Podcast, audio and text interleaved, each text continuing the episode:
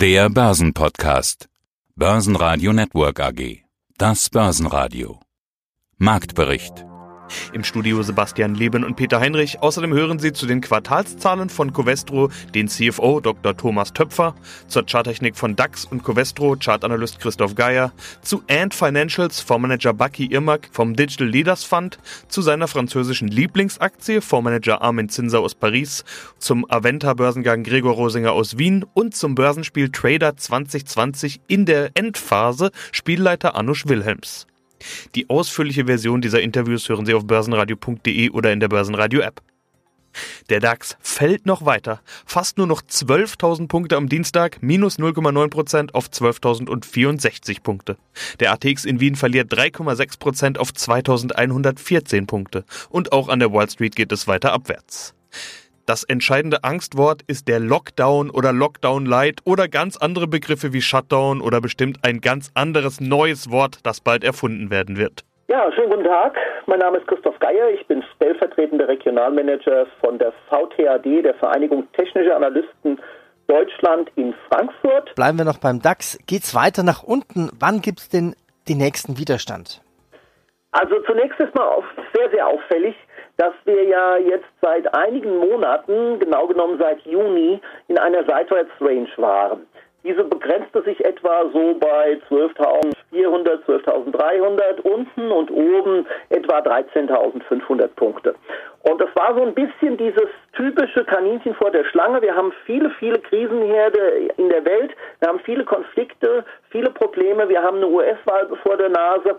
Und wir haben natürlich auch Corona noch nicht ausgemerzt. Das alles stand die ganze Zeit zur Diskussion und zur Debatte, aber es kam am Markt nicht so richtig an.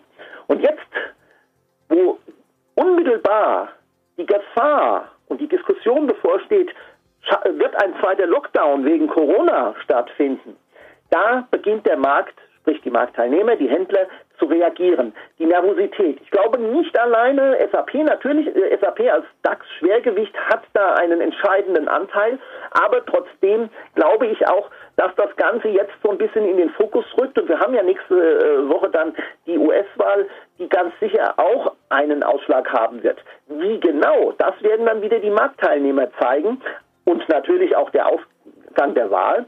Aber im Moment haben wir erstmal eine wichtige Marke nach unten durchschritten. Eine nächste wäre so im Bereich knapp unter 12.000, so 11.800 etwa so in dem Dreh. Das wäre eine nächste relativ wichtige Marke. Aber zunächst mal haben wir jetzt eine Marke unterschritten. Wenn die ganz schnell wieder aufgeholt werden würde, vielleicht morgen oder übermorgen, wir wieder über die 12,4 springen, dann wäre zunächst erstmal die Situation gerettet. Dafür spräche tatsächlich der Abstand zur 21-Tage-Linie, weil der ist schon relativ groß geworden, das schreit schon nach einer Gegenbewegung. Zahlen kamen einige aus den USA. Caterpillar verdient in Q3 nur noch halb so viel wie im Vorjahr mit 668 Millionen Dollar. Pfizer hat zwar etwas schwächere Zahlen, aber dafür auch jede Menge Impfstoffhoffnung. 3M profitiert von starker Maskennachfrage und steigert den Umsatz. Der Gewinn sank weniger stark als von Analysten erwartet. Chipkonzern AMD will seinen Konkurrenten Xilinx für rund 35 Milliarden Dollar kaufen und mit eigenen Aktien bezahlen. Motorradhersteller Harley Davidson schafft einen Gewinnsprung. DAX-Gewinner war der vermeintliche Corona-Profiteur Delivery Hero mit plus 3,4%, gefolgt von den defensiven Titeln Merck mit plus 3,2% und RWE mit plus 2,2%. DAX-Verlierer waren Infineon mit minus 2,9%, Continental mit minus 3,1% und Schlusslicht MTU mit minus 3,5%. Weder das eine noch das andere, sondern genau plus minus 0,0% zeigte die Aktie von Covestro nach guten Zahlen. Einen schönen guten Tag, mein Name ist Thomas Töpfer, ich bin Finanzvorstand von Covestro. Im Corona-Jahr ist die Börsenlogik ja die folgende. Alles rund um Technologie und Stay Home ist gleich gut, weil Profiteur. Alles rund um Industrie, Chemie, Werkstoffe und so weiter ist gleich schlecht, weil Zykliker und Konjunktur wegen Corona außer Kraft gesetzt. Ganz so schwarz-weiß ist die Realität ja nicht. Herr Töpfer, zunächst mal, sind Sie als Kunststoff- und Werkstoffhersteller denn überhaupt so zyklisch und konjunkturabhängig, wie man im ersten Reflex und in meiner vereinfachten Rechnung gerade annehmen möchte?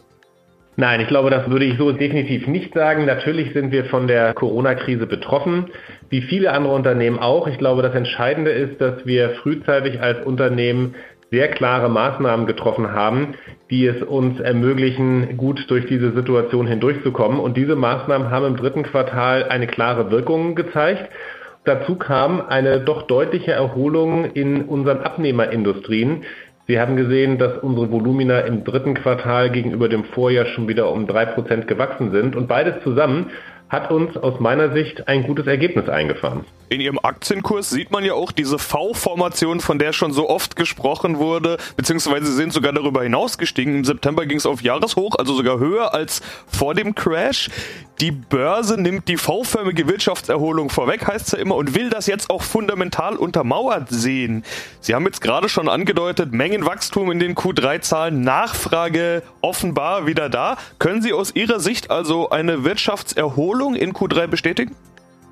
Ich glaube, das kann man in jedem Fall aus unserer Sicht so sagen. Wenn Sie äh, gucken, diese drei Prozent sind wirklich eine breit basierte Erholung. Wir bedienen ja ein sehr breites Portfolio von Abnehmerindustrien. Alle diese Industrien haben sich im Vergleich zum Vorjahr positiv entwickelt.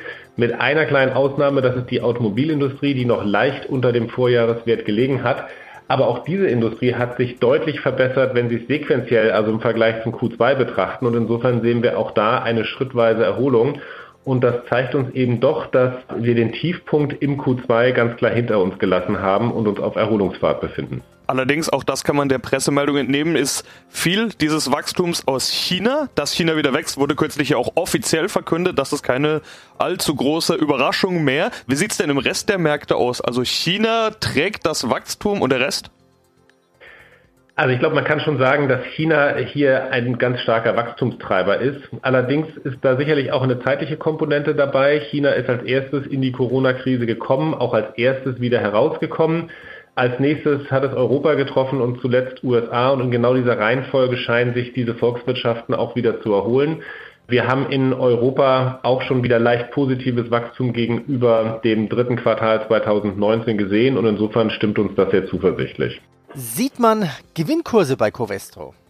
Also momentan sieht es ja so aus, dass sich wieder mal bestätigt, was ich auch immer wieder betone, nicht die Zahlen entscheiden, wo der Kurs hingeht, sondern die Marktteilnehmer.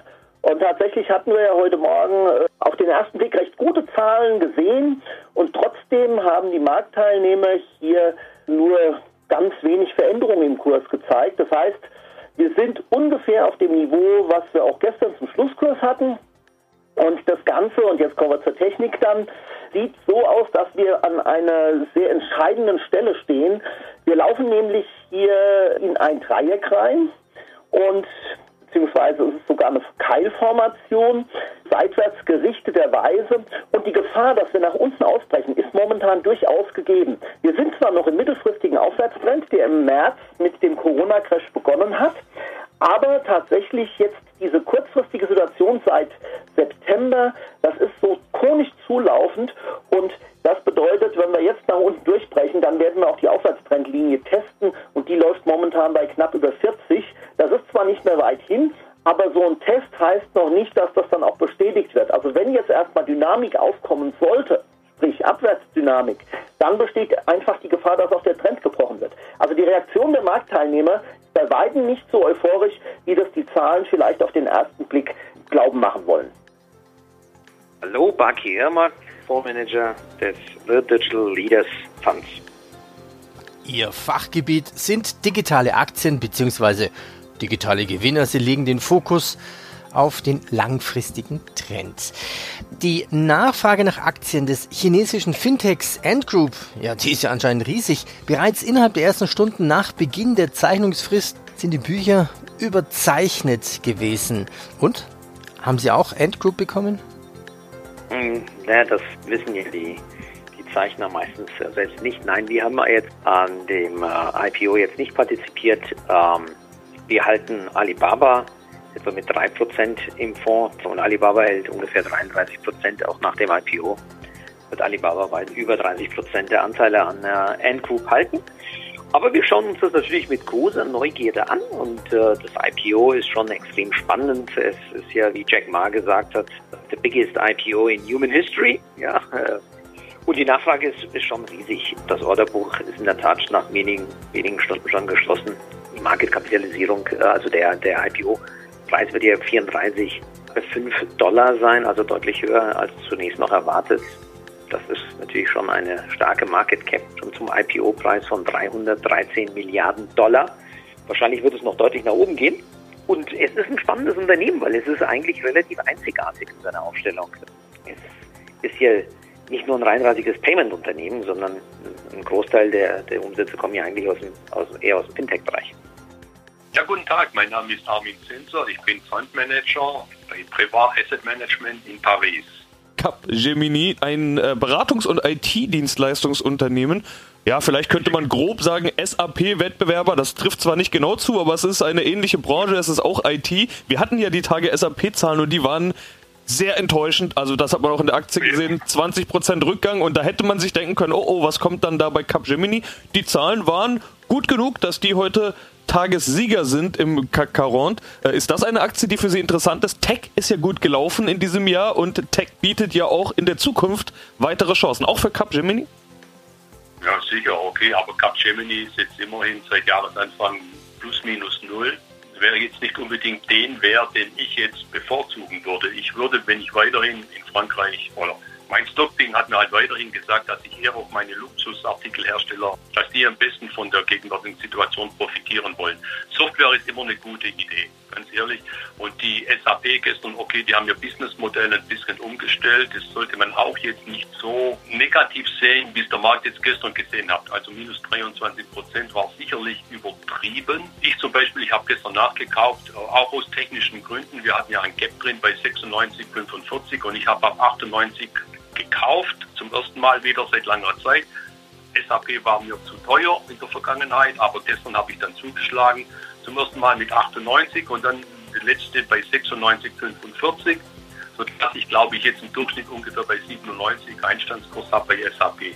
Aber selbstverständlich dürfen Sie auch Capgemini kaufen, das ist überhaupt kein Problem. Aber ich würde jetzt eher SAP bevorzugen auf diesem Level als Capgemini, trotz den guten Zahlen heute. Ich habe mir auf der anderen Seite auch angeschaut, wer ist denn stärkster Verlierer. Auch das will ich gleich dazu sagen, heute wieder eine Momentaufnahme. Es ist Renault mit fast 5% Minus zum Zeitpunkt unseres Interviews. Ja, die Autobauer in Deutschland ist das auch eine leidige Geschichte im Jahr 2020. Renault hat noch ganz eigene Probleme, aber auf der anderen Seite sind die ja inzwischen ganz schön günstig geworden, um es mal positiv zu formulieren. Wäre Renault für Sie ein Kauf? Nein. Nein, ich, ich bleibe außen vor wenn, dann habe ich die deutschen Luxushersteller. Also ich gebe Ihnen zu, ich habe vor vier Wochen erste Positionen in Daimler aufgebaut, aber Renault ist ein Massenhersteller, hat hausgemachte Probleme, vor allem mit Nissan. Und die Situation ist lange nicht geklärt. Ganz klar, ich würde Abstand davon nehmen, in Renault zu investieren heute. Stattdessen, Sie hatten eingangs schon gesagt, Luxustitel gefallen Ihnen gut, Hermes, Kering, LVMH. Auf was freuen Sie sich sonst? Die Berichtssaison läuft ja auch in Frankreich. Gibt es da was, was Sie besonders interessiert? Gibt es in Frankreich den ein oder anderen Geheimtipp, auf den Sie jetzt gerade warten? Geheimtipp ist es, ich weiß nicht, ob es ein Geheimtipp ist, aber eine der besten französischen Firmen ist Teleperformance, aber die ist hauptsächlich äh, aktiv in Amerika, aber hat ihren Sitz natürlich in Frankreich. Ja, aber es ist eine völlig internationale Firma und die macht äh, Telefonberatung und solche Sachen, Callcenter, wenn Sie so wollen. Das wäre mein Tipp für ein extrem gutes Investment in einem französischen Wert, der international unterwegs ist. Ja, mein Name ist Gregor Rosinger. Ich bin Generaldirektor und Mehrheitseigentümer des äh, Finanzkonzerns Rosinger Group. Sie planen als Rosinger Group noch in 2020 einen IPO, also den Börsengang. Ja, ein, ein Listing, richtig. Ja. Zwar, äh, also den, den Börsengang der Grazer Aventa AG mit einem Listing an der Börse im Direct Market oder Direct Market Plus. Direct Market Plus. Fangen wir ganz von vorne an. Aventa AG ist ein Wohnimmobilienentwickler. Stellen Sie uns das Geschäft mal kurz vor.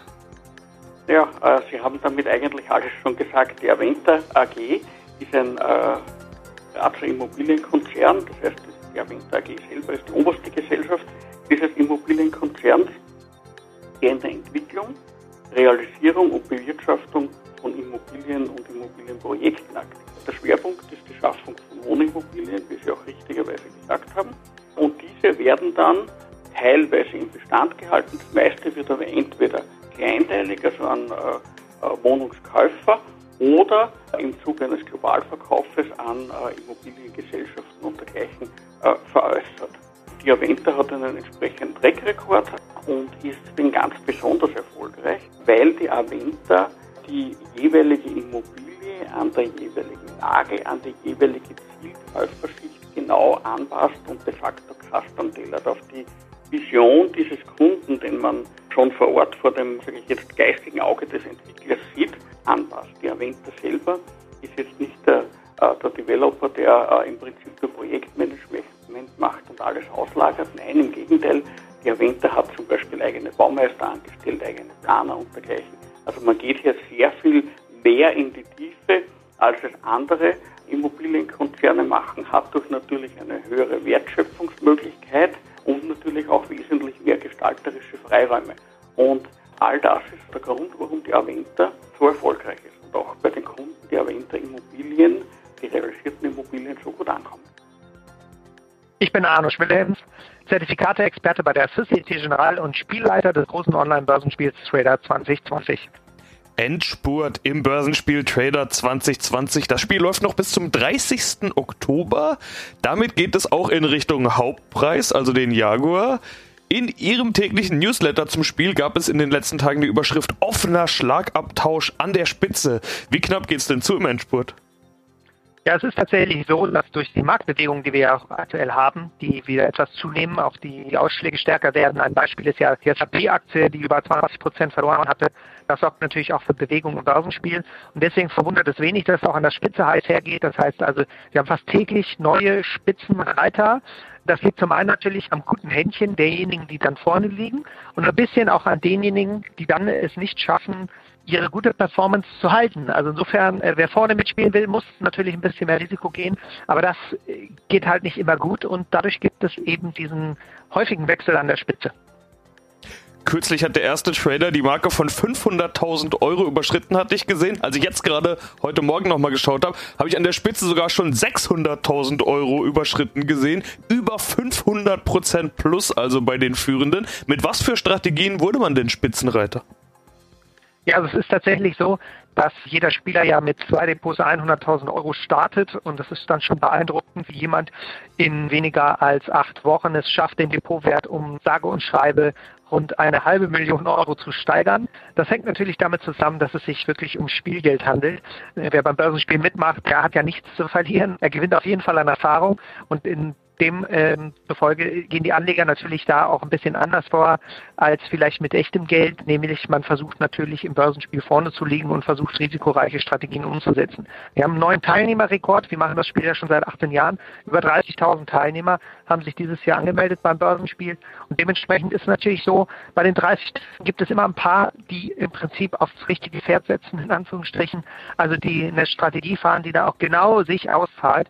Und so waren es dann jetzt jüngst tatsächlich die Bewegung der SAP-Aktie, auch im DAX, die natürlich dann für Furore gesorgt hat, weil man konnte eben mit einem gewissen Teil seines Depots auch Hebelpapiere kaufen, sogenannte Turbo-Optionsscheine. Mit denen wiederum kann man nicht nur auf steigende, sondern auch auf fallende Kurse setzen. Und wenn ein DAX zwei oder drei Prozent nachgibt, äh, viele Anleger setzen eben auf den DAX und man hat gerade auf den fallenden DAX gesetzt gehabt, dann lief es natürlich richtig gut dementsprechend kommen dann auch diese Performance, entsprechend diese Ausschläge äh, in der Performance zustande. Börsenradio Network AG. Marktbericht.